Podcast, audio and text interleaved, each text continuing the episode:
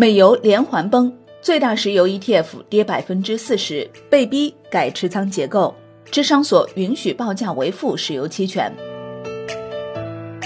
香港万德通讯社报道，美国原油期货连续两日暴跌。周二，美油六月合约收跌百分之三十五点七八，报十三点一二美元每桶，盘中一度暴跌近百分之七十，最低报六点五美元每桶。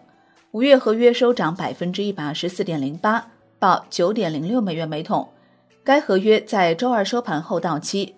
随着黑天鹅推动全球需求暴跌，原油价格今年以来一路下行。四月二十号，美油五月合约首次跌至负值。油价大跌，迫使市场上最大石油 ETF 基金——美国石油基金不得不申请改变持仓结构，开始清掉近月合约。直接移到八月，基金还申请不再增加新的份额，基本上变成了一个封闭式基金。周二，美国石油基金暴跌近百分之四十。智商所也将于四月二十二号起允许报价为负的石油期权上市。WTI 原油五月合约将在北京时间二十二号凌晨两点三十分进行交割，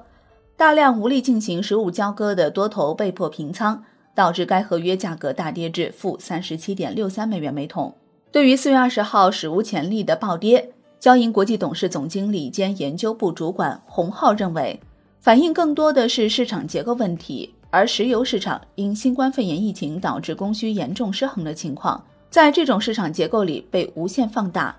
洪浩认为，六月原油期货合约也有可能出现负值，但油价波动对市场冲击有限。克里姆林宫发言人贝斯科夫表示，俄罗斯尚未就委内瑞拉总统马杜罗关于在五月举行欧佩克加会议的呼吁作出决定，将密切关注油价变化。油市环境不容乐观，没有必要觉得是世界末日。若有必要，欧佩克加伙伴国之间可以建立起联系。周一原油期货的价格下跌是由于投机行为，将原油期货价格暴跌与实际油价挂钩是错误的。俄罗斯政府拥有抵消油价下跌所需的全部储备。业内认为，当前油价水平下，绝大部分页岩油企业都将亏损或将迎来破产潮。惠廷公司当地时间四月一号宣布，已向美国德克萨斯州南区破产法院申请第十一章破产保护，促使其股票在纽约证券交易所停牌。四月二十号，五月份交割的美油期货合约价格收于负三十七点六三美元每桶。这实际上意味着卖主必须向买主付钱才能脱手。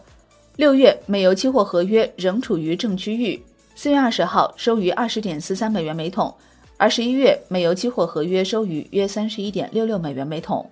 十一月原油期货合约价格保持在每桶三十美元上方，与四月美股的反弹一样，反映了投资者的乐观情绪，也就是全球经济将在今年晚些时候反弹。并且燃料需求足够吸收在限制政策出台之前就已积累的过剩情况。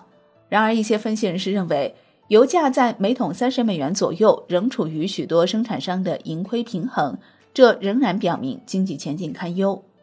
但是，这只是美原油期货五月合约，该合约将在当地时间四月二十一号交割，而美原油六月合约价格仍然在二十二美元每桶附近。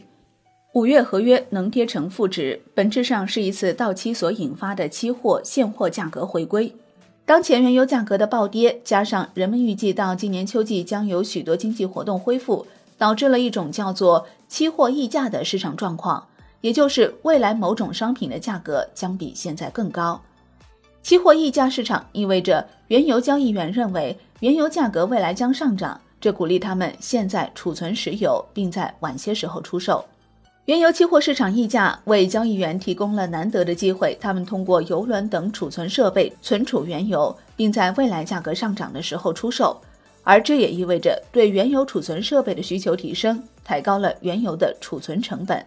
目前，原油的水运及内陆存储方式都面临成本提升。水运存储来看，大型原油运输船的租赁率飞涨。自疫情爆发以来，全球经济遭受严重打击，停工、停产、停飞等经济活动的停滞，导致市场对原油的需求锐减。与此同时，原油供给严重过剩。民航资源网二零二零年四月二十号消息，据路透社报道，澳大利亚悉尼机场控股公司周一表示，该公司获得了价值八点五亿澳元的额外银行借款，以应对因新冠疫情爆发而导致的客运量大幅下滑。而当前海外疫情蔓延并未见明显放缓的趋势，这也意味着各类经济活动仍将受到压制。虽然我国当前疫情得到较好的控制，但前两个月同样付出了很大的经济代价。事实上，从我国航班班次变化也能感受到行业冷暖。二零一九年全年每月民航航班班次均在三十五万次以上，今年一月份尚未看出明显变化，而二月份就骤降至十万次，下降比例超过百分之七十。不仅民航如此，其他交通运输领域也存在同样情况。随着各种替代能源及新能源的发展。中国成品油表观消费量，二零一六年以来连续多年高位滞涨，而在二零一五年之前的十多年均保持快速增长。二零一八年和二零一九年，中国成品油消费量虽然均超过三亿吨，但却呈现小幅下滑趋势。中国作为全球第二大原油消费国，在消费增长乏力的情况下，对国际原油价格也将产生长期压制作用。国际原油价格的暴跌导致中央石油石化企业大幅度减利。国务院新闻发言人彭华刚在四月二十号举行的一季度中央企业经济运行情况发布会上称，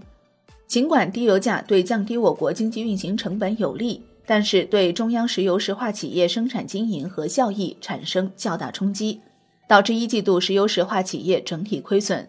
具体到石油石化行业，一季度国际原油价格出现暴跌。布伦特原油价格从一月初的每桶六十八美元跌到了三月末的每桶二十三美元，期间一桶跌了四十多美元。一季度国内需求下降，成品油销量下降也超过了百分之二十，勘探、炼化等业务收入成本倒挂，石油石化企业整体亏损，影响了中央企业的效益增速，影响了三十个点。短短几年，油价凛冬再至。中石油集团党组书记、董事长戴厚良最近也谈起过满腹苦水。他在中石油提质增效动员推进会上称，尽管公司各项工作总体运行平稳，但新冠肺炎疫情和油价暴跌两只黑天鹅叠加而至，对油气市场供应端和需求端造成双重挤压，集团公司生产经营受到的冲击前所未有。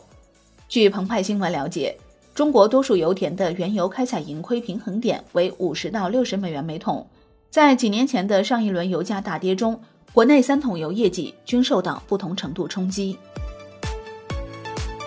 好的，感谢收听，更多内容请下载万德股票客户端。我是林欢，财经头条，我们再会。